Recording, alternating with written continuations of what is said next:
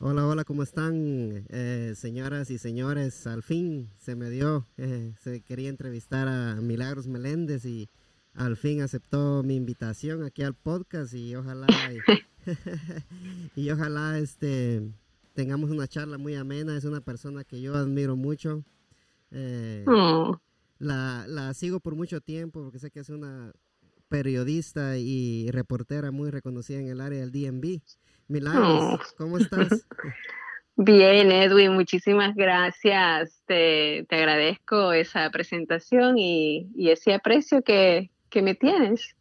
Sí, yo creo que, mucha gente en el área te aprecia, ¿verdad? Y este y yo creo porque tú has, pasado momentos muy difíciles eh, reportando, ¿verdad? Como lo, como lo que te pasó en, en una protesta en Virginia hace días, ¿verdad? Eh, bueno, años, creo, ¿verdad? Ah, sí, bueno, en una manifestación en Herndon, no, fue en Herndon, después de una manifestación de, en Herndon, te digo, cuando estaban por abrir un centro de trabajadores y había mucha oposición, en el año 2008 me parece que fue eh, ese, después de esas manifestaciones, eh, con un día tan, tan fríos, yo agarré una neumonía y ahí empezó un poco mi historia con las neumonías. Y luego em, esos movimientos pasaron para eh, Prince William, porque en, en, en, el, entonces en Herndon eran que se negaba la, la gente de Safe, Safe Herndon o Safe Manassas, uh, Salven a Herndon, se negaban a los centros de trabajadores temporarios. Y, y yo pues cubría todo ello. Eh, Después en Prince William también cuando hubo las leyes, legislaciones anti-indocumentados, anti-inmigrantes, ahí donde realmente fue la cuna de, estas legislaciones que después se tomaron como modelo en todo el país. También tuve conflictos eh, con personas extremistas que eh, por el color de piel y por el hecho de que uno es latino, pues te discriminan, ¿no? Este, Yo viví, viví en carne propio eso. Así que, y otras aventuras más que te contaría, tantos años de experiencia haciendo periodismo aquí en el área metropolitana de Washington. Eh, muy, estaba analizando yo, la verdad que, que sí, son, son historias que se cuentan y que se han contado a diferentes medios de comunicación donde he trabajado. Sí, y, y, qué bonito de que usted siempre eh, defienda a la comunidad latina, ¿verdad? Pero le quería, antes de seguir platicando, ¿qué le recomendaría usted a las personas que quieren dedicarse o, que se quieren dedicarse al periodismo o a ser reporteros en estos tiempos tan difíciles acá en Estados Unidos? le diría que lo piensen bien, Dios. no, que es una... Bueno, en esta época es todavía más sacrificado. O sea, ser periodismo es... Ser periodista es ser los ojos y ser la voz de muchos que no, sí, de muchos que no pueden ver eh, los rincones que hacia donde uno llega y poder transmitir eh, parte de la verdad, porque yo creo que la verdad en sí no la vamos a poder transmitir y siempre hay tres verdades en la vida, ¿no? La verdad del uno, la verdad del otro y la verdad absoluta. Y llegar a la verdad absoluta es muy difícil. Uno eh, expresa y transmite en base también a tus propios, eh, a tu propia personalidad, por más que el ser periodista es ser objetivo y uno trata de ponerse en la línea de la objetividad y no, no opinar tanto, eh, simplemente servir de un vehículo para transmitir a quienes no están en ese momento la verdad. Eh, y después otro tipo de periodismo de análisis, de reseña, periodismo más de, contar crónicas. Ah, hay diferentes estilos de periodismo en donde uno puede explayarse como, como quiera. Muy difícil en esta época, te digo, Edwin, hacer periodismo.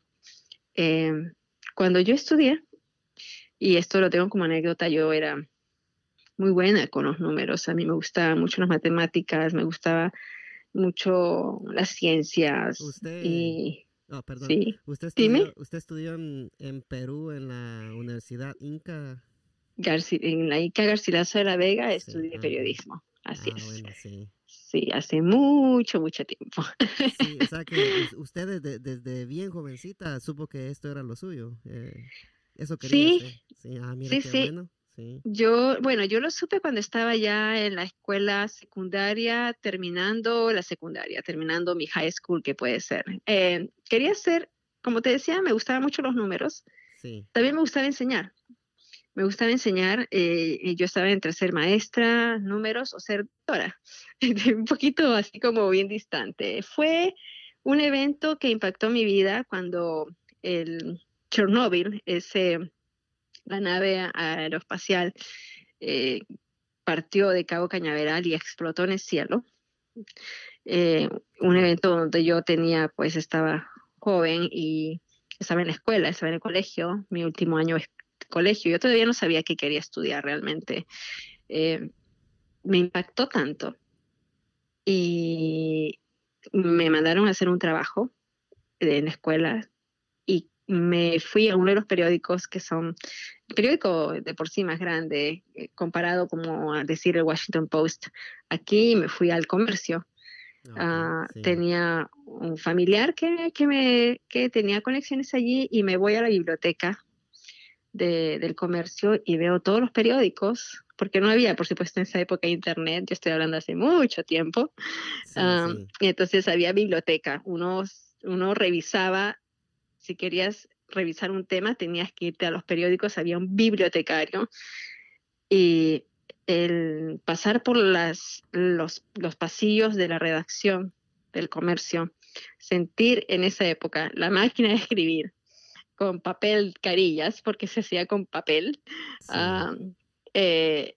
e- e- el escuchar e- ese, esa música y ver a los periodistas eh, tan ensimismados en sí y contando historias y después mirar esa historia publicada en el periódico al día siguiente, a mí me fascinó.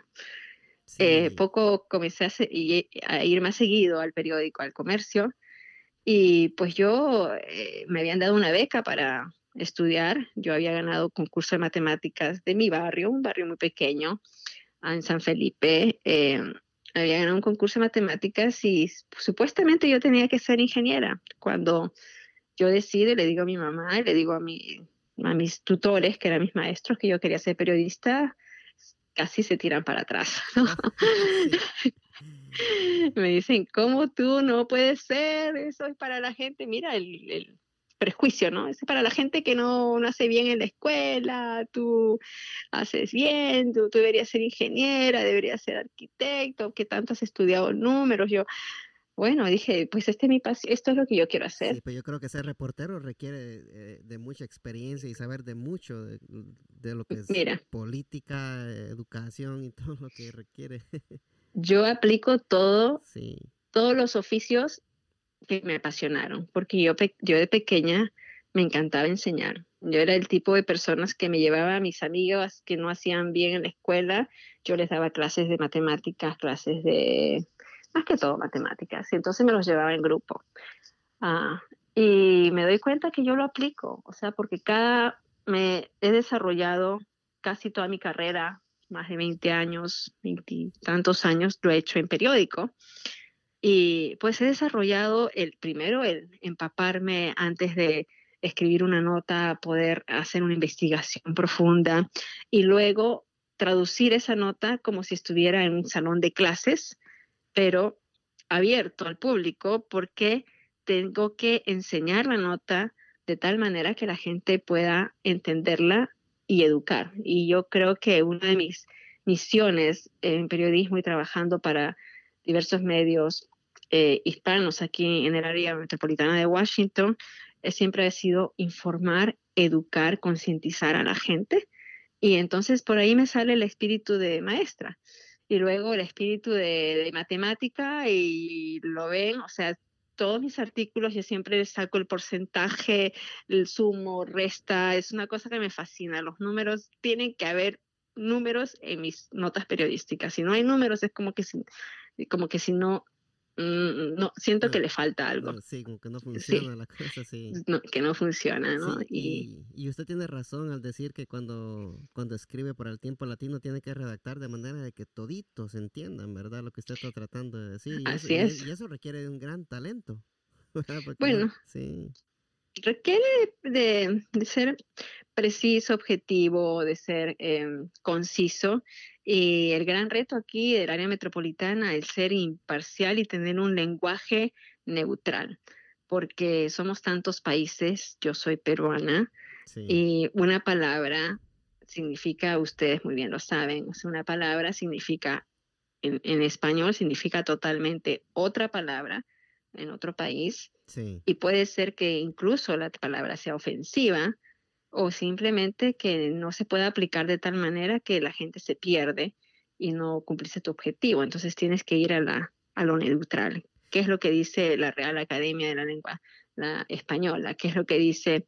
Entonces, esa es la palabra que tenemos que tomar y tengo muchas anécdotas de situaciones donde hemos publicado o estamos a punto de publicar un titular que es muy bien, es representativo para El Salvador y cuenta muy bien la historia para El Salvador, pero dice otra cosa para Nicaragua y para Perú es ofensivo. O sea, es, que el, idioma español es bien intenso y diferente porque pone que yo, yo conozco, tengo bastantes amigos peruanos, incluso trabajé como seis años con ellos.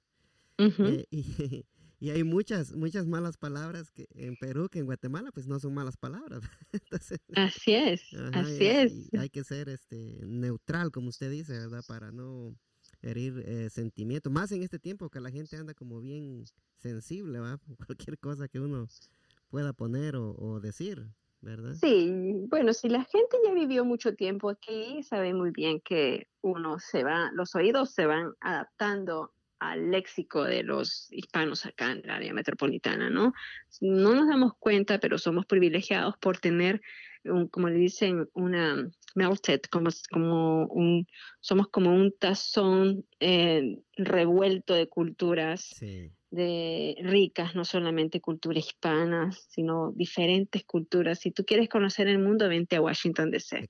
y el mundo está, el mundo está en Washington DC, porque en las escuelas se hablan más de 100, y 100 lenguas, los niños vienen con eh, hasta dialectos, eh, una variación de, idiomas, de culturas, pero también eso es un reto mm, para, para todos, ¿no? Eh, el, interactuar con tan divers, tanta diversidad. Con, sí, con diversas culturas. A mí me pasó algo muy, muy bonito con mi hijo de nueve años que una vez resultó que me venía hablando en chino. Y yo no lo entendía. Qué lindo. y le digo yo, y, le digo yo, pero ¿por qué estás hablando así en chino? Le digo, ah, que mi, mi mejor amigo es, es, es, es, de China, me dice, y me, está, y me está enseñando cómo hablar en chino. Mandarín, wow, qué lindo, ¿viste? Sí. y en veces me dice palabras así en, chino. Y ¿qué, me, ¿Qué me habrá querido decir?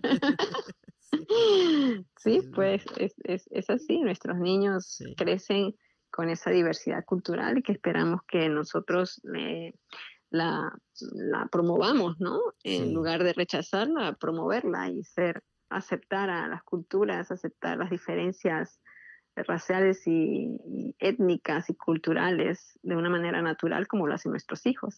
Sí, y ya que estamos hablando de, de, la cultura y, y, de las razas, yo creo que, verdad, Milagros, y, usted me, corrigir, me corregirá, este, los niños no, no nacen así, ¿verdad? Yo creo que ellos cuando, cuando se portan de una forma, por decirlo así, racista con otros niños es porque lo, lo ven en sus padres, ¿verdad? Porque bueno, claro. Lo que usted se eh, imagina, mi, mi, el hijo mío, sus cuatro mejores amigos son de, de diferente eh, nacionalidad y de diferente raza, Entonces digo, wow, somos nosotros los, los, los grandes que, que, que, damos el mal ejemplo en veces a los hijos, ¿verdad? Ya sea por algo o por otra cosa. No, de hecho que es así, Edwin. Nuestros niños, pues nuestros niños son puros, ¿no? Inocentes. Y eh, ellos van a, van a hacer y van a actuar eh, replicando las conductas que observan con la gente que más pasan.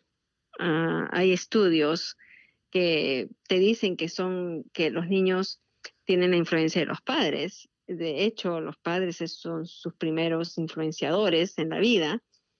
Eh, y luego eh, los niños son influenciados por aquellos con los que más tiempo invierten, eh, con otros niños en las escuelas. Nuestros hijos pasan ocho hasta a veces diez horas en la escuela si tienen programas después en la escuela, Eh, pero por eso yo creo que este tiempo que estamos viviendo del COVID-19 es, además de ser una pandemia que trae muerte y que eh, desolación por un lado, yo creo que tiene un proceso divino muy grande porque nuestros niños están regresando a, a lo que era natural, eh, eh, ser formados y criados por sus padres.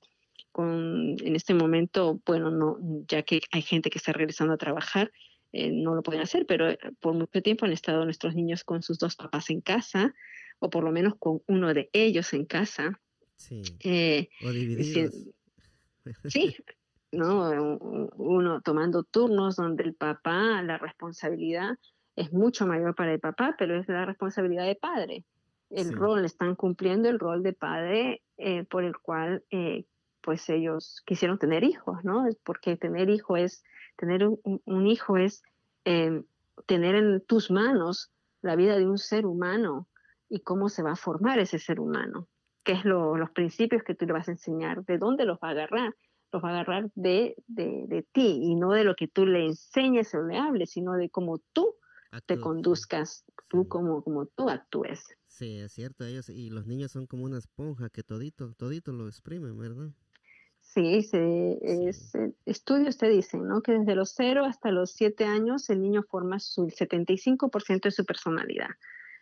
Eh, en, ese tiempo, todo lo que el niño aprende es lo que va a quedarse eh, casi por el resto de su vida. Y después de los 7, 8 años, 9 años, todo lo que aprende va a ser el 25%. Así que eh, el 25% de su personalidad. Entonces, si nosotros tomamos conciencia de lo que es realmente tener en tus manos la vida de unas criaturas y, poder formarlas y que en, esa, en ese tiempo de 0 a 7 años tú dediques el tiempo como debe ser, con la calidad de tiempo que el niño necesita, el nurture, que le dicen el cuidado, eh, la, disciplina, porque eh, va de la mano cuidado, disciplina, este, eh, seguridad, educación, principios, todo ello, lo que puedas enseñarle, hazlo, ¿no? hazlo en ese tiempo, porque después no vas a querer que le va a tomar a un padre, es mejor invertir siete años de tu vida bien invertido en los hijos, en los chicos, cuando son pequeños, a luego pasarte todo el resto de tu vida sufriendo por un niño que no pudiste eh, criarlo no, o no pudiste darle lo mejor de ti por diferentes circunstancias que son respetables, porque uno tiene que llevar comida a la mesa, porque tiene que comprar el carro, porque tiene que estar fuera en dos o tres trabajos, y quién está con tu hijo al amanecer y quién está con tu hijo al anochecer, eso es básico. Y yo te hablo, dirás, ¿por qué te hablo de niños? Porque parte de mi, de mi educación ha sido también, o sea, el enseñar eh, de manera voluntaria a niños. He trabajado con niños por más de 18 años y estuve en los últimos tres años trabajando con niños preescolares en escuelas y después con niños ya en edad escolar en el condado de Prince George como una especie de medio tiempo. Así que, em, pues sí, tengo... A mí me gusta porque yo tengo dos nenes, uno de nueve y uno de seis, y, y, mm. cada vez que escucho algo que, me, que yo sé que me va a dejar algo bueno, pues como lo que usted está diciendo, me, me gusta, ¿verdad? Y aprender. ¿verdad? Porque, como usted dice, los niños son el reflejo de uno, ¿verdad? Totalmente. Sí. Totalmente. Sí, y este, y cómo, cómo, cómo está pasando usted todos estos días de confinamiento con esto de la pandemia, hablando un poquito del, del COVID-19, sí. Bueno, yo creo que bien, como una experiencia que luego se va a ver reflejado en muchas películas, novelas, tal vez en un libro mío, tal vez en mis historias o mis, eh, las historias que yo pueda tener, mis diarios. La estoy pasando como una experiencia, ¿no? Única, histórica, es, eh, sin precedentes y que va a marcar un antes y un después. A mí me agarró el inicio de esta pandemia en Perú. Eh, sí, yo me pues acuerdo que estaba viendo el programa de Alejandro y Alejandro dijo, oh, cuando venga Milagro la vamos a poner en cuarentena, pero Alejandro, pensaba que usted ya había cortado. que yo ya, ah, ah no, pues, no, no, él me lo dice, él me lo decía en mi cara pelada, o sea, yo, no, yo, yo no tengo, él, me decía mi cara pelada. Y... Sí, él, él, se dio cuenta de que no, como él lo dijo al aire, ¿verdad? Pero él se dio cuenta de que usted estaba todavía y soltó la risada Alejandro. sí, después en cuarentena. Bueno, sí, sí, eso es algo como ha sido un proceso. Yo tengo el antes y después de, de, de, esta cuarentena y cómo yo dejé eh, Estados Unidos. Yo dejé Estados Unidos el 24 de febrero con 32 casos eh, y con una seguridad 24 eh, de febrero una seguridad del, mandatario, el presidente, que dijo que esto no era nada, que en abril pues esto iba a terminar, que cuando llegue verano se iba a morir el virus y que aquí no pasaba nada, todo estaba bien. Llegó a Perú y en Perú no habían casos todavía, en Latinoamérica el virus llegó más tarde. Eh, el virus se corrió desde China, Europa y llegó a Latinoamérica más tarde, eh, después que Canadá, después que Estados Unidos. Y estando yo allá en Latinoamérica, estando en Perú, el, en, no me acuerdo si fue el 5 de marzo, es que se detectó el primer caso. Y de ahí empezó ya la historia de mi confinamiento.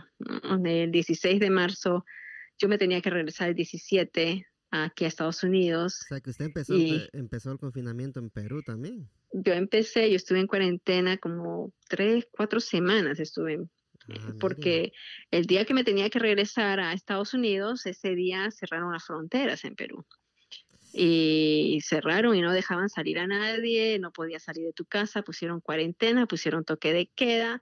Em, y yo estuve eh, con en la embajada, el Departamento de Estado de Estados Unidos, eh, iba a sacar a los peruanos que se habían, o a los estadounidenses que se habían quedado en Perú que éramos alrededor de 7 mil personas más o menos que nos habíamos quedado. Wow, 7 mil personas. Sí, sí.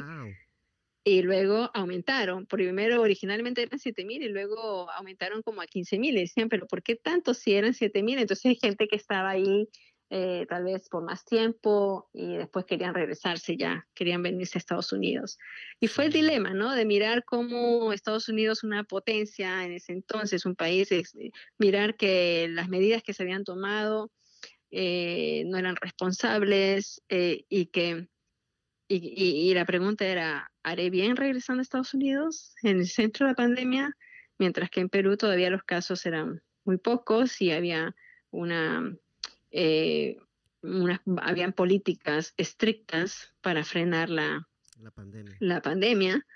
Eh, y, pero yo tengo una condición médica y entonces tuve que seguir instrucciones de mis doctores. Yo dije, bueno.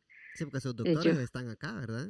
Sí, mis ah, médicos están acá, los tratamientos están acá, no hay tratamiento allá y además ya llegó un momento que dije, bueno, Perú no va a llegar las cosas tan bien y si me enfermo allá de lo que yo tengo, eh, eh, voy a tener que ir a un hospital, la infraestructura no es buena y dicho y hecho, ¿no? En este momento Perú es el cuarto país eh, más golpeado de, con, la, con la enfermedad o está dentro de los cinco países más golpeados con la enfermedad, con más de 115 mil casos, creo, no estoy muy segura el número de casos que tiene, pero las muertes también más de 5 mil en un país donde el, el sistema de salud ha colapsado, hay gente que no tiene acceso a la atención médica, pues hubiera sido muy difícil yo quedarme allá. Así que cuando yo me vine y me vine como la de Dios, me vine con un traje de astronauta cuando me subí a ese avión.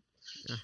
Ay, Dios es tan bueno conmigo. Eh, em, eh, me venía en un avión no comercial, sino un avión eh, saliendo de una estación militar y y pues, no, nada, este, yo en un avión, asiento de primera clase, totalmente aislada, sin ningún contacto con nadie, eh, me vine con esos trajes que son de bioquímica, de que, te, que te protege todo, y, y llego acá a Estados Unidos a mi cuarentena, ¿no? Yo llegué como a mediados de abril, sí, mediados de abril, a estar en cuarentena y, desde allí también muy tranquila en casa. Yo Edwin, he sido una persona, los que me conocen, soy una persona que eh, no me gusta estar en casa, o sea, yo soy de estar fuera, ya tengo mi hija es adulta y, y yo tengo una vida social muy activa y era la preocupación de mi mamá, la preocupación de los que estaban allá, pero tú te vas a ir a Estados Unidos, pero allá no hay confinamiento absoluto, tú vas a estar afuera, tú vas a estar en la calle, no, no, no. Se preocuparon. Sí, no, no, yo he respetado, yo, de verdad, el primer día que, que he salido así como que no es para una situación de médica que me voy a mi doctor, eh, realmente el primer día que salí así fue este a la marcha. A la marcha. Ah, a la marcha del domingo y ni siquiera fue la, si no fueron las más, cuando todavía no había ni siquiera medios de comunicación cubriendo la marcha. a, la, peor creo que fue. Yo fui a la, a la que recién estaba empezando aquí en Washington DC. Sí, ah. como usted dice, ¿verdad? Usted ya, ya salió de la pena con, con sus hijos, pues entonces no... Sí, pero igual yo me fui muy, muy protegida, ¿no? Yo me fui muy protegida, fui, dije, no, yo tengo que, o sea, aquí yo me tengo que cuidar igualmente. Pero sí, yo tengo una filosofía, yo pienso que el virus va a tomar su tiempo para irse y que de repente ni siquiera se vaya. O sea, yo pienso que vamos a vivir con el COVID-19 como si fuera eh, una gripe endémica, como si fuera otro mal endémico, que vamos a poder sobrellevarlo y que vamos a poder manejarlo en cierto momento, que va a estar allí y que todos eh, tenemos que cambiar nuestros hábitos de, eh, sociales para poder mantener esos distanciamientos sin exageración, ¿no? Sin, sin, ya vamos a llegar a un momento, vamos a llegar a un momento donde podamos sí abrazarnos, eh, pero por ahora hay que seguir la vida, hay que seguir la vida, si tienes que trabajar, si tienes que hacer, tienes que seguir la vida, pero vete con tus máscaras, vete con tus guantes, vete con tu alcohol, ¿no? Ah, y mantén tu distancia.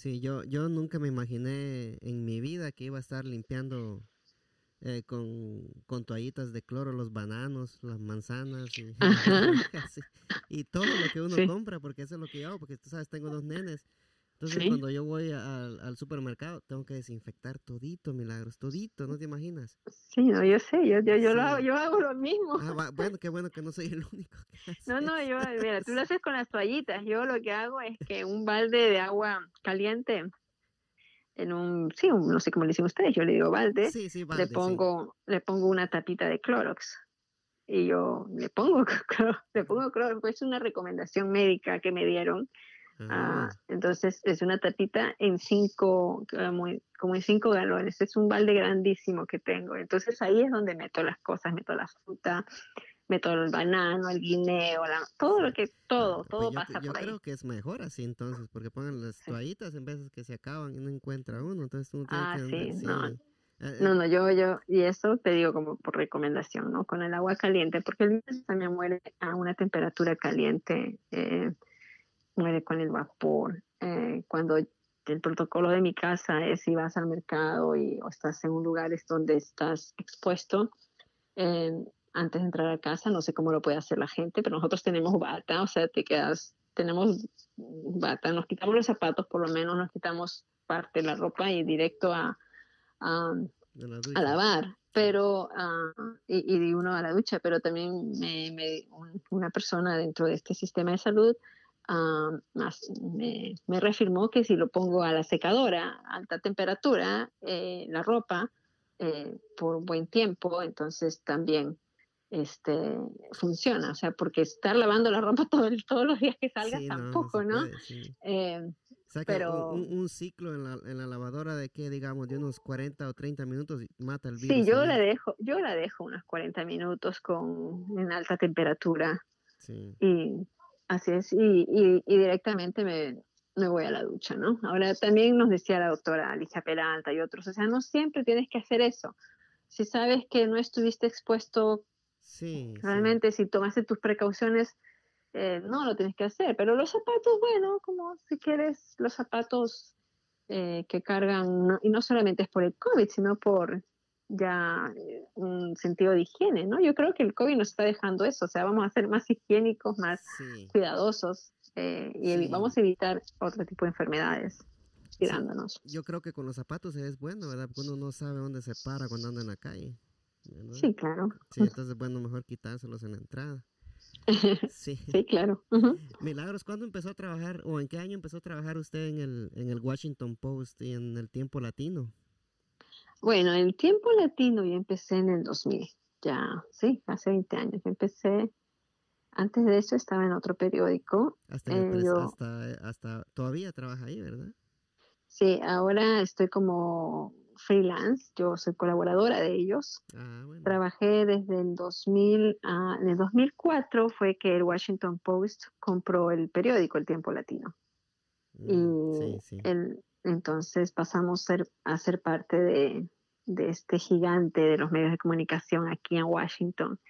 Y, pues aprendiendo, ¿no? Aprendiendo, teniendo un equipo muy, muy, muy bonito, nuestro equipo del tiempo latino.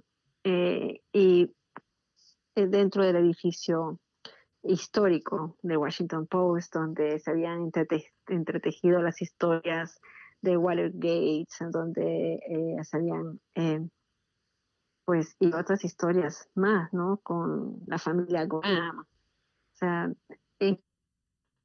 que yo era, pues nosotros éramos parte y que de pronto en algunas reuniones estaba la nieta de la señora Graham, Graham um, gente que había hecho, que parte, es parte de la historia de periodismo. Yo estudié, cuando yo estudié periodismo, yo estudié sobre la familia Graham. Eh, cuando estudié en, en Perú, estudié sobre el caso Watergate que llevó a la renuncia del presidente Richard Nixon.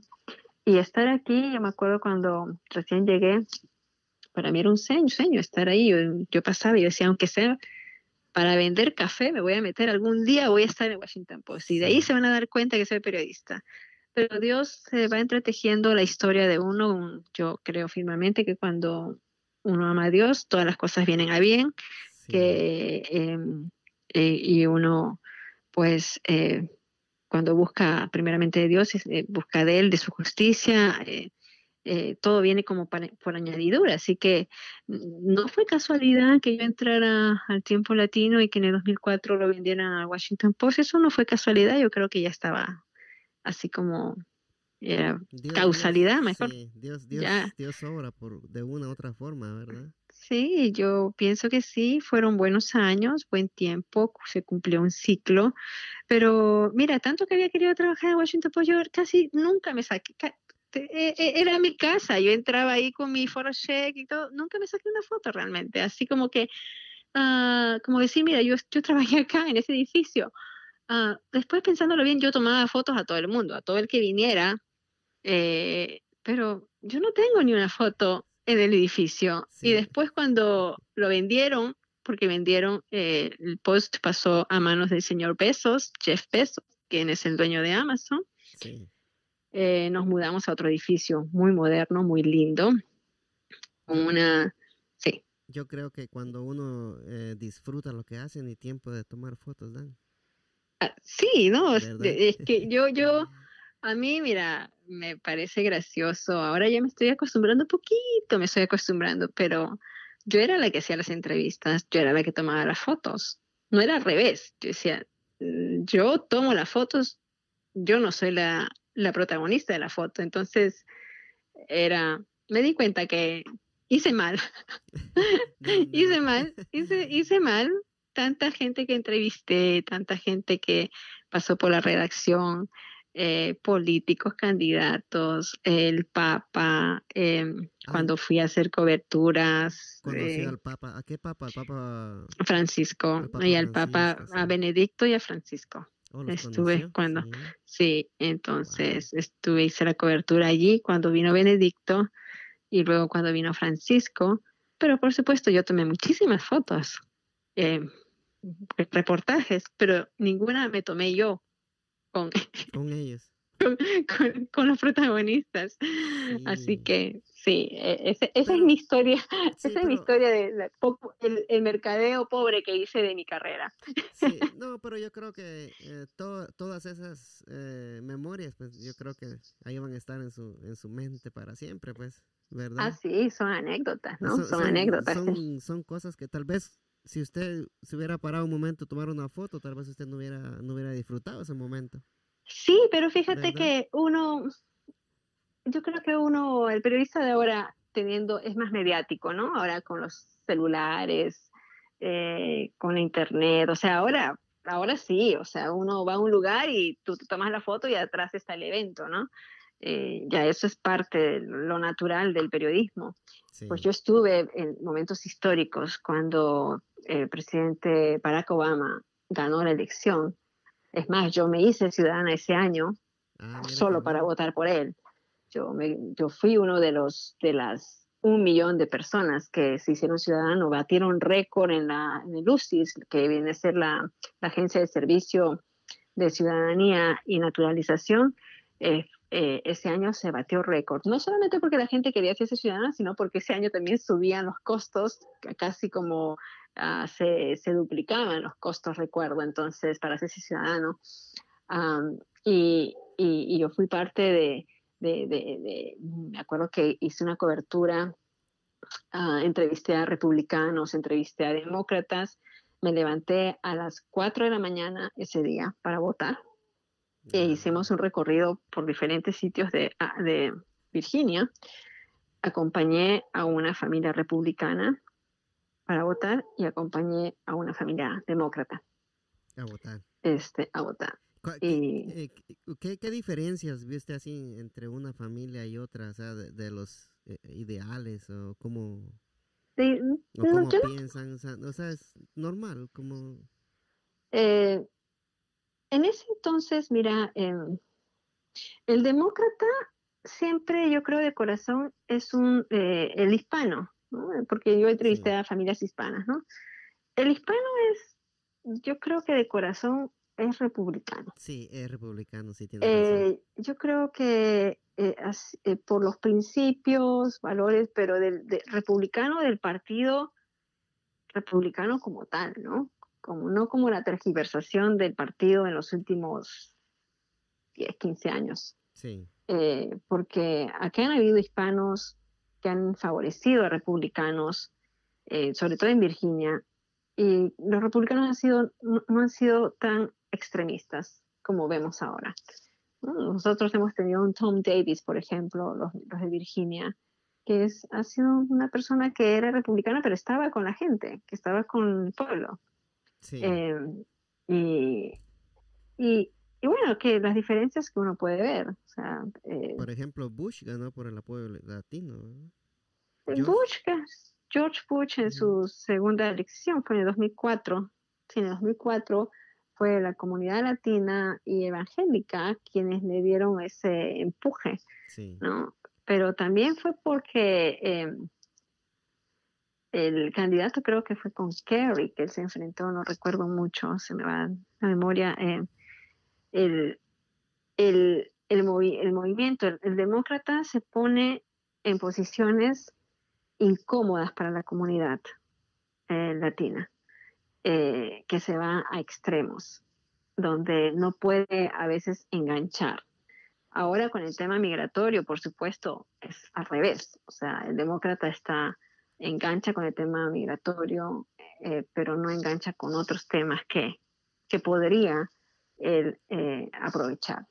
El, el, republicano, después de que Mitt Romney cayó y que fue obvio que tocar el tema migratorio como, como un baluarte en ese entonces no era lo mejor con los hispanos, o sea, eso no, no era aprobado. Entonces él perdió, todo me, creo que fue como un 70%.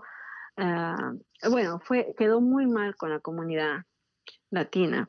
Entonces el, partido tenía que reevaluarse y tenía que ser menos duro, porque en esa época estaban las épocas de Help Safe, ayuden a salvar eh, manazas, ayuden a salvar a América. Esos movimientos extremistas, el Tea Party, eh, que les hizo daño, ¿no? En cierta forma. En ese, tiempo el, el, Herdon le decían el condado, el diablo también. Sí, claro, el pueblo de Herdon, ¿no? Era muy, em, muy extremo, conservador, eh, muy de suburbios del sur, a Herdon. Y, y la réplica y cruel eh, fue Prince William, donde Corey Stewart era el supervisor. Él sube a la, a la Junta de Supervisores como presidente y él en su época de campaña no, no, no, no sabía realmente qué, qué tema eh, podría ser fuerte. Cuando se da cuenta que el tema migratorio era un tema que, que podría llevarlo, aprovecha el ambiente que se había generado en ese entonces y se arremete contra los indocumentados, arremete contra los inmigrantes. Eh, se pone de una manera, de una mano muy dura y, y le resultó, le resultó, pero pero Prince William ah, cambió en su demografía. En los últimos 30 años, Prince William cambió el rostro y siendo un rostro muy diverso y, ya no podía manejarse de esa manera. Y donde hemos visto pues que en Prince William se desbancó a republicanos que estaban bien asentados, como por ejemplo la delegada estatal Elizabeth Guzmán, que es mi compatriota peruana, ella hizo historia en el 2017, hizo tremenda historia porque desbancó a un republicano que estaba hacía mucho tiempo allí, e ingresó ella a la, a la Cámara de Delegados estatal, a la Cámara de Representantes del Estado de Virginia. Se convirtió en la primera inmigrante eh, latina en estar en la Cámara de Representantes. Ya teníamos nosotros un inmigrante latino, ya teníamos un latino que era Alfonso López, Ah, pero él era hijo de mamá americana y papá venezolano. La mamá de él era muy sensible, muy una educadora eh, muy cercana a la comunidad latina. Alfonso, una persona increíble, eh, muy sensible a, las necesidades del pueblo latino, entendía lo que sufría el, tiempo, pueblo latino. Su papá mismo era un inmigrante que pues él, lo vio de ello, ¿no? Y él miraba, sí, pero Alfonso no, no hablaba español. Entonces, pero era nuestro único representante que hizo, hizo cosas. Sí, no hablaba español, pero se identificaba con la comunidad, ¿verdad? Sí, él es latino, él es hijo, de, se, identificaba como latino. Eh, y, y, luego hemos visto cómo ha cambiado, ¿no? La fisonomía, la, la, la demografía de Prince William en este momento donde ya eh, de allí sale también Alaya, la otra, otra delegada estatal, Ayalaya, y, y ya tenemos otros representantes, ¿no? De origen hispano. Sí. Y, y, donde la fuerza latina ya se ve de diferente manera. Entonces, eso, eso va cambiando. Está agarrando, está agarrando auge poco a poco, ¿verdad? Sí, y, ser parte de eso, o sea, ser testigo presencial de, esos acontecimientos, pues es, e, es, es, muy valioso, ¿no? Es, valioso. ¿Usted cree que en los últimos 10 años los latinos se han, se han pasado más para el, Partido Demócrata? ¿Para el Demócrata? Sí. Ah, pues yo creo que mm, no, no podría reafirmarlo así, eh, pero sé que el Partido Demócrata está más de acuerdo con, eh, según las encuestas, con, los intereses de los latinos, ¿no? Eh, por mucho tiempo el, tema migratorio para el propio hispano no era un tema principal.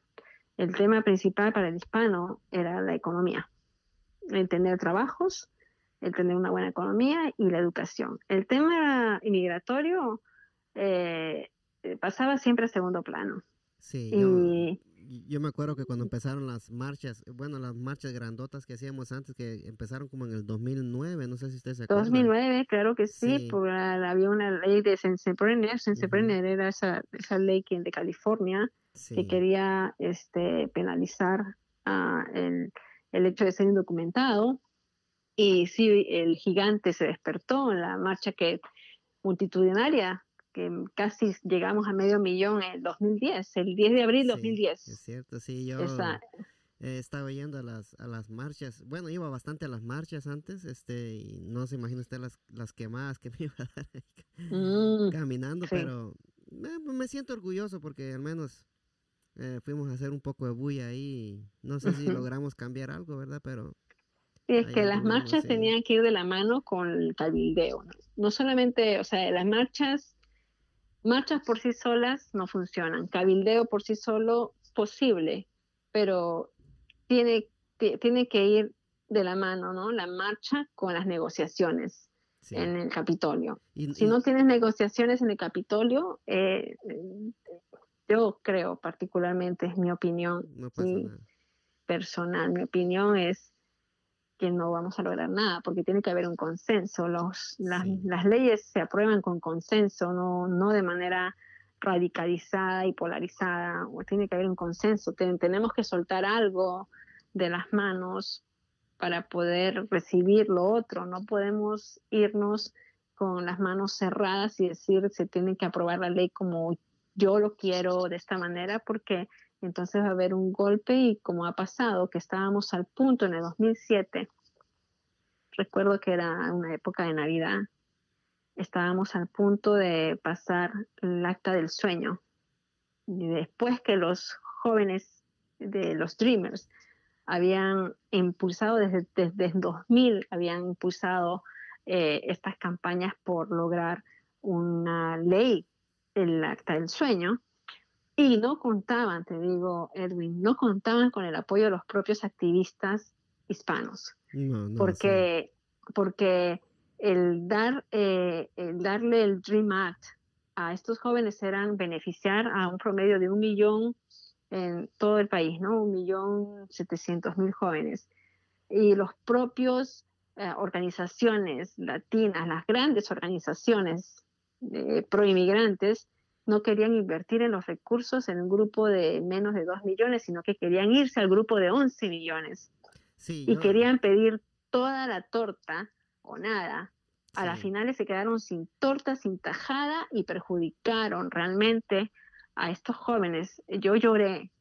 Yo, sí, yo, eh, yo, yo, eh, conozco mucha gente de que, de que decía eso, a que si no era para, para todos, eh, no es para ninguno. ¿Verdad? Sí, pero eso fue, yo, yo creo que, yo creo que los que nosotros o aquellos eh, organizaciones que estuvieron allí eh, están pagando la factura y tienen que pagar la factura en ese sentido y tenemos que aprender de la historia, tenemos que aprender de esos hechos, no podemos irnos, Edwin, no nos podemos ir a la radicalización, o sea, tiene que haber dentro de todo una, una negociación, un diálogo para poder lograr los cambios que se necesitan. No podemos irnos a una reforma eh, migratoria integral cuando ni siquiera tenemos lo básico que es un DACA, un DAPA o un TPS. no podemos irnos hasta allá. Sí, el, eh, eh, el, problema es que, como usted dice, que, dio coraje eso, porque así como usted que dice que hasta lloró, ¿verdad? Que, que ellos por, no apoyar el, el DREAM Act, eh, perjudicaron a muchos jóvenes que, que, necesitaban eso, a eso ayuda. Claro, yo lloré porque eran, se necesitaban cuatro votos en el Senado. Eh, se esperaba que, que, que, pasara. Yo me acuerdo que yo rogaba que pasara esa, esa ley en el 2007 pero uno de los senadores, creo que fue de Virginia, bueno, no, no, te diría de qué estado, no fue a votar. Otro se enfermó. y no se sí, no, no quisieron comprometerse, no quisieron porque era, era muy comprometedor para ellos, ¿no? El votar en esas circunstancias. Y por escasos votos, no sé si fueron por dos, que no se aprobó, eh, e, esa fue una de las veces que de verdad me dio tanto coraje, tan, tanta pena ver a jóvenes ilusionados que estaban esperanzados de que podrían ellos salir de las sombras y, e ir a las universidades. Eh, no estaban pidiendo cosas gratis porque igual tenían que pagar a Out State Tuition, igual tenían que pagar, pero el que puedan ir, el que puedan estudiar, el que puedan manejar, eh, eh, el que puedan tener, salir, como digo, ¿no? Salir de la invisibilidad, eh, se les fue al agua, realmente, eso. el problema, fue. El, yo el problema muy grande que vi en esas marchas fue de que los jóvenes andaban por un lado y, y, los, y los otros andábamos por otro, ¿verdad? Como que no... ¿Tú te recuerdas eso? Que porque no, no había un, ¿cómo le dijera yo? Que como como que no había unidad, ¿verdad? Como estar todos unidos, ¿verdad? En eso. Sí. ¿Verdad? Sí, ah, sí porque había marchas, marchas de jóvenes y después había otra marcha para, para una reforma migratoria para todos y, y después una de los jóvenes y después una, entonces no, me parecía raro ver eso a mí, no, no estar unidos. Sí, yo me acuerdo em, en ese entonces, a ver, déjame ver, em, en ese entonces en las marchas, que, que, esas marchas como que culminaron con, culminaron con la marcha de abril 2010. Eh, y eran varias marchas, luego hubo, hubo otra, otro, otro movimiento, que era el movimiento FAST, el movimiento de ayuno. Y tú te recuerdas, ya no eran tantas las marchas, sino que las iglesias evangélicas eh, comenzaron también a unirse a estos movimientos proinmigrantes, que era algo extraño porque la iglesia evangélica americana, eh, bajo la estructura conservadora, eh, no podría aceptar, no se pronunciaba contra los abusos que se estaban cometiendo con los inmigrantes o los derechos, no y, fue como una gran noticia que la Iglesia Evangélica, bautistas del sur, que eran conservadores, pudieran dar apoyo. Habían, habían grupos como Focus on the Family, grupos que son reconocidos ¿no? Em, eh, para el mundo evangélico que no estaban apoyando la causa migratoria, pero ese año empezaron y empezaron un movimiento y los latinos evangélicos tuvieron un papel muy importante. El, el pastor Samuel Rodríguez eh, es un líder que, eh, que, lo hemos entrevistado nosotros en muchos medios de comunicación, muy reconocido en el país, ha sido el hombre del año en las revistas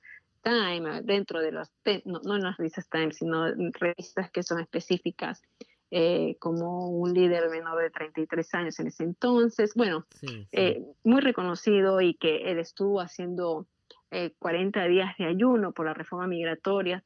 hemos estado al punto de pasar reformas migratorias en como yo, yo diría en los últimos años como en tres oportunidades.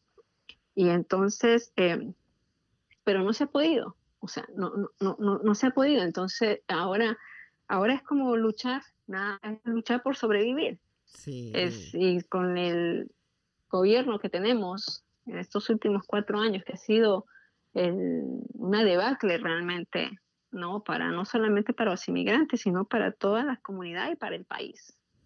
Sí, yo creo que este Baby Bunker ah, sí. vino a, echarle echarle gasolina a, la llama, ¿verdad? Que estaba media encendida con lo que es el racismo y dividir el país, ¿verdad? Sí, claro. Ah, vino a hacerle mucho daño prácticamente a, todos, a todas las, las razas acá en, en, Estados Unidos, porque vino a dividir nada más. Así es. ¿Qué, cree usted que, tenga posibilidades él de ganar otra vez? Ah, bueno, yo lo que creo es que va a ganar si es que nosotros no despertamos, si es que nosotros eh, no nos activamos y formamos un bloque para que eh, este señor gane, para sacarlo. Eh, que esta es responsabilidad de nosotros, es responsabilidad de, de, aquellos que, sobre todo, que nos veríamos más afectados, ¿no? Que los inmigrantes y yo creo que, yo creo que toda la nación, o sea, no, no puede ser que tengamos un líder que, que no pueda resolver ni en épocas de crisis ni en épocas de bonanza, eh, que nos ha, nos ha, traído abajo. Eh, un, un, líder que nada más sirve para dividir nomás. Sí, pero sí lo sí creo. Yo creo que de repente me da mucho temor que ya lo del el, eh, haya una, una falsa esperanza de, de sanidad, de, de, que la pandemia ya está pasando, el coronavirus ya está pasando, que la economía ya se está reactivando, que, este, que van a haber reformas de la policía, que la, se va a mantener eh, eh, en camino, en frenar la brutalidad policial, que, haya como una falsa expectativa, falsas esperanzas y que la gente se olvide de este tiempo, que la gente, que llegue octubre o noviembre y que la gente se haya olvidado lo que hemos pasado enero, febrero, marzo y lo que estamos pasando ahora y, porque nosotros somos de memoria muy corta y, y que nos olvidemos de ello y, y que, y que de repente ni siquiera salgamos a votar, porque Edwin, somos 32 millones de hispanos registrados para votar. Sí. Eh, cuando Barack Obama ganó, éramos 20 millones de registrados y solamente votamos casi 10 millones, la mitad. La mitad. Eh, o sea que aquí, lo, aquí lo que hay que hacer es, son, son unas campañas bien agresivas para que la gente, la comunidad latina salga a votar. Así es, así es. ¿Y, cómo, ¿y cómo podemos hacer esas, esas, eh, esas campañas? Esas campañas agresivas sin... Eh, ¿Usted cree que habrán medios que lo puedan hacer así sin, por decirlo así, sin, pues cobrar o que lo hagan porque de verdad quieren ayudar a la comunidad o, yo creo que aquí todos tenemos que ponernos el guante y todos tenemos que trabajar para un solo fin. Y que eh, se haga prevalecer la democracia. No podemos decirle, yo no creo que podamos decirle a la gente vota por, por Biden, vota por, por uh, eh, Trump, vota, o sea, yo creo que, la, libertad... a la gente que, que, salga a votar y que piense bien el voto y que mire lo que estamos pasando, ¿verdad? Para que ellos tengan conciencia pero nosotros desde, desde Agenda, por ejemplo, en la radio donde participo con Alejandro, eh, estamos estudiando una manera de poder hacer campaña hasta noviembre. Eh, primero, eh, primero, pues incentivando a la gente a, que voten, lo primero, ¿no? Que, que tome, tome acción cívica en sus elecciones locales que hemos tenido eh, recientemente en Maryland y Distrito de Columbia que vamos a tener eh, pronto en Virginia. No sé cuándo salga este podcast, pero el 16 de junio ah, todavía hay tiempo para, para pedir. El, próximo lunes. Bueno, entonces el 16 de junio hay tiempo todavía para pedir la boleta electoral eh, y que usted pueda votar desde casa ah, en Virginia. En Virginia las elecciones creo que son el 23 de junio, ah, pero lo puede hacer por, por, por correo. Y si no lo hace por correo, el mismo día va al precinto, no son todos los precintos, tiene que averiguar. Es muy fácil. Usted cuando quiere comer, eh, a veces dice, pero yo no sé dónde está la información, yo no sé. Todo está en Google. Si usted quiere ver una película, pone el nombre de la película y le sale el nombre de la película. Si usted quiere comprar algo, pone el nombre de lo que quiera comprar y le sale en Amazon, le sale en, todas las redes. Si usted, pero cuando quiere, que, quiere, quiere votar, dice, pero no, porque no, no, no sé cómo buscar. Busque en Google. Ah, Busque Junta Electoral, Virginia Board, Board of Elections, ¿no? O sea, no nos quedemos. Yo, creo que esa sería una de las de las formas, ¿verdad? Porque yo me imagino que hay mucha gente de que de que no sabe cómo cómo buscar en Google, vaya, así como usted lo dijo ahorita, esa sería una de las formas más fáciles, ¿va? Claro, o sea, o como nosotros eh, estamos en redes sociales, entonces eh, poder diseminar la información, ¿no? Aquí usted puede inscribirse, aquí usted puede averiguar cómo votar. Eh, creo que como ciudadanos, cada uno de nosotros tenemos que ser responsables en, en poder concientizar a, la gente para que voten y también concientizarlas en que se eduquen, en que, en que se eduquen, en que lean y no se queden con una información de un tweet. No, no, o, que no todo lo que sale, o sea, no, las redes sociales, eh, no todo lo que sale es verdad, no se crean todo, las teorías de conspiración y, no se crean, vaya, vaya a, los medios principales, a, edúquese. Así como, eh. como dice usted, Milagros, que lo pueden poner en español también, ¿verdad? Junta Electoral de Virginia, Junta Electoral de Maryland, yo creo que ahí mismo la misma página lo redirige a uno, ya sea en inglés o como sea, ¿verdad? Para ir uno, ir buscando. Sí, o sea, hay que hacer esas búsquedas, ¿no? hay que hacer esas búsquedas. Ahora también es muy fácil, si usted por, por ahí no, no puede manejar en inglés, hay, hay Translate Google. Usted hace Translate, escriba translate.google, ¿no? Sí, sí. Y traducen a todos los idiomas. Eh, sí bueno, claro, es, hay que tener un poquito de conocimiento de la computadora. O sea, si no tiene computación y usted no le tiene miedito a la computadora, ahí sí hay un problema. En el teléfono lo pueden hacer también. Hoy todo el mundo carga, carga teléfono y ahí está, ya ve que el, sistema Android, pues prácticamente, bueno, es de Google, ¿verdad? Claro. Todos los Androids traen el, sistema eh, de Google y es fácil meterse ahí a, a cualquier aplicación y, buscar la información que uno necesita, ¿verdad? Así es. Porque no solo para buscar zapatos y, pantalones, no, es para buscar información también, ¿verdad? sí. Sí. Milagros, este, ya para ir terminando y, muchas gracias, mire que yo creo que aquí no tocamos pero ni siquiera el 5% ¿verdad, de su carrera, sí. Este, nos, fuimos, este, estuvo muy bonita la plática, la plática, este. Gracias, Edwin. Ah, no, gracias a usted. Este, antes de, de, ir terminando, ¿qué, ¿qué, está viendo usted en Netflix ahorita? Para si le puede recomendar algo a la gente que... Mire que la gente que escucha este podcast son bien Netflixeros. Son Netflixeros. Yo te digo, yo no soy muy Netflixera, que digamos. Yo no, no soy de seguir eh, muchas series. No, estoy... Al contrario, estoy como para que me recomienden a mí.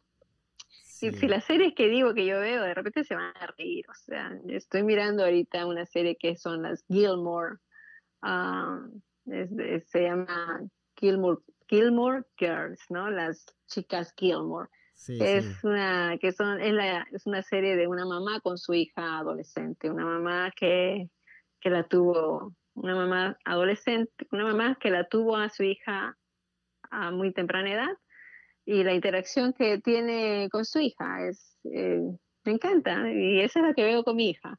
Ah, Después está, está bonita. Sí, sí. Eh, de películas sí que hemos visto películas me, me, me voy más por las películas que, de, que son inspiracionales y que son que me traen algo pues sí que me trae pues me dejan bien, ¿no? no, me dejan, no me dejan con rabia. Sí, estaba viendo ah, que estaba publicando ahí en su Instagram eh, videos de la película de, los Titans, ¿verdad? De los Titans, de los ah, Titanes. Sí, a mí me ah, encanta esa película también. Sí, recordando a los Titanes, Remember the Titans, que fue base a, a una historia real que ocurrió aquí en nuestro jardín, como se dice, en nuestro patio, en la vuelta de la esquina, en, la, en, la, escuela secundaria T.C. Williams de Alexandria, y que habla pues de las, del choque racial, ¿no? Ah, pero de una manera muy positiva, que te levanta, que te deja como, que, que yo por lo menos mm, en un fin de semana donde se veía tantos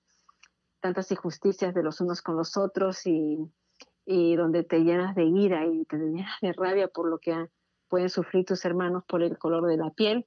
Eh, pues miré esta película y si bien también al principio me llené un poquito de, de, dolor, un poquito eh, teniendo empatía con ellos, o con, porque podemos ser nosotros, ¿no? No es no, no tanto ellos, sino todos los que tenemos un color o hablamos con un acento, o, podemos ser discriminados, en pero... en cualquier momento, ¿verdad? Estamos, estamos eh, eh, expuestos a que cualquier persona nos, nos discrimine, ya sea en la mañana, en la tarde o Sí, entonces, pero cuando tú sabes quién eres, ¿no? Cuando tú sabes quién eres, cuando tú sabes quién vale, o sea, que, que cuánto vales, no te importa, ¿no? Esas cosas te resbalan, pero cuando ya es injusticia, cuando ya es... Eh, y, no te puedes quedar callado, ¿no? Cuando ves que hay injusticia hacia toda una comunidad, hacia toda una, una sociedad, hacia un grupo específico, pues tenemos que hacer algo. Y entonces, pues ese día yo dije, bueno, voy a ver un poco de historia, me habían recomendado los riots de 1992, de LA Riots. Eh, después estaba por Malcolm X, que también es muy buena la película, eh, eh, con, con Denzel Washington a Malcolm X. Estaba mirando a ella entonces, y de pronto dije, no, yo quiero ver algo que me levante el ánimo, así que... ¿Necesitamos un Malcolm X ahorita, Milagros? Mm, yo creo que no, necesitamos un Martin Luther King mejor, ¿no? Mm, ok. Sí, sí. Eh, un Martin Luther King. Eh, Malcolm X era un poquito más agitador, ¿verdad? él era, tuvo una historia eh, interesante. Una historia de, agitador también. Me eh. gusta la historia de él, sí. Sí, pues necesitamos a un, a un Edwin, necesitamos una milagro, necesitamos a, a, los que nosotros que podemos estar haciendo historia, necesitamos a nuestros chicos que están haciendo historia, que yo creo en mi corazón, lo creo, espero mirar el próximo año, o no importa, cuando una ley que se llame George Floyd, porque creo que George Floyd ah, fue como la gota que derramó el vaso de agua para un problema que se viene sistemáticamente observando y experimentando y que ya, ya pues ya, ya tenemos que decir que basta, ¿no? Espero, espero de verdad. Ya, es tiempo, ajá, como yo, yo, yo entiendo Alejandro perfectamente lo que él dice con la casa que está en, llamas, ¿verdad? Lo entiendo él, que primero hay que ah, arreglar una cosa, va, y después viene la otra, ¿verdad? Para... Así es. Sí. Eh, yo, le, yo le voy a recomendar una película, tal vez le interesa, Milagros. Este, a ver. Se llama Always Be My Maybe. Always Be My Baby. My, my, no, permítame. es que mi, inglés es, no very good looking, dijo Mark no. Always Be My Maybe. Maybe. Oh, allá. Always Be My, my Maybe. Ajá. My Maybe, sí. Ajá, o sea, siempre sé mi tal vez. Sí, esa, sí, es una... Sí es una película eh. muy bonita que es, es eh, un poquito de chiste, cómica, y yo, yo, yo siento que le va a gustar. ¿Quién, ¿Quiénes son los actores? Aunque yo soy pésima para reconocer actores también, pero... Eh, son dos actores este, asiáticos. Que, son este e, ellos dos son bueno la muchacha es este ella hace stand-ups comedy ya ajá eh, estoy tratando de recordarme el nombre de ella no pero yo, yo lo busco always be my maybe. sí. Esa yo creo que le gustaría, le gustaría a usted. Ah, buenísimo. sí, hay otra película también que es de de Adam Sandler. Mira que estoy escogiendo los nombres más difíciles para decir. que se llama Uncut Gems. Ah, a ver, ¿cómo es esa? Uncut, como eh, Uncut Gems. Cap James. Ah, ya. Bueno. Con... Adam Sandler, sí. Es, es una película, este... Ah, siempre pasa algo en esa película y, está, está buena. es, es, como, es como de... Como le dijera yo, es como que nunca va a estar tranquilo uno viéndolo porque siempre va a pasar algo. Interesante, ¿no? Sí, eh, tal vez esa eh, la acaban de poner en Netflix por si le interesa. Eh, le puede, le puede echar un vistazo, ¿verdad? Si no. Ya, está bueno. Bueno, gracias, gracias Edwin. Sí, bueno, este, Milagros, muchas gracias por, por aceptar aquí mi, invitación al podcast. Mire, de que ya tiempos la, la, quería entrevistar, ya que cuando el podcast que hice con Alejandro, estuvimos hablando de que Alejandro me dice, debería de entrevistarla a ella, me dice Alejandro, ¿verdad? Sí. y, y, ya, ya tiempos que, quería esta entrevista y gracias por darme la oportunidad y, charlar conmigo un poco y espero algún día se vuelva a repetir esta charla. Claro, claro que sí, espero que, se repita eh, y que en algún día estemos, estemos festejando, estemos celebrando cambios. Ah, tanto desde la Casa Blanca como cambios sociales, cambios en las leyes. Ojalá que en noviembre celebremos que ya no está el, el, señor anaranjado en la Casa Blanca, ¿verdad? Bueno, yo, como has visto, a mí no me gusta llamarle names. Yo le digo el mandatario, el presidente, el señor, Trump. Sí, y yo cuando, cuando tuve esa entrevista con Alejandro, le digo yo el anaranjado, le iban a, Alejandro yo, y creo que se le quedó desde esa vez. Bien, sí. Bueno, Edwin, realmente ha sido un placer estar con, contigo. Muchísimas gracias por darme la oportunidad para poder conversar y contar un poquito más a la audiencia o a, tu, sí, a tus seguidores de este podcast. Eh, gracias realmente de corazón. A los, podcast escuchas, les digo yo. sí. Milagros, muchas gracias. Y, y como yo siempre me despido, ¿verdad? Con la bendición de Dios Padre Todopoderoso y Eterno. Eh, muchas gracias y, ojalá se repita esta, esta plática, ya que no hablamos, nos faltó mucho por hablar, ¿verdad? Pero sí, sí espero que algún otro día lo podamos, podamos continuar esta charla. Parte 2, parte 2. Parte 2, sí, exacto. Ah, bueno. Sí, gracias, Milagros, y feliz noche. Gracias, bendiciones.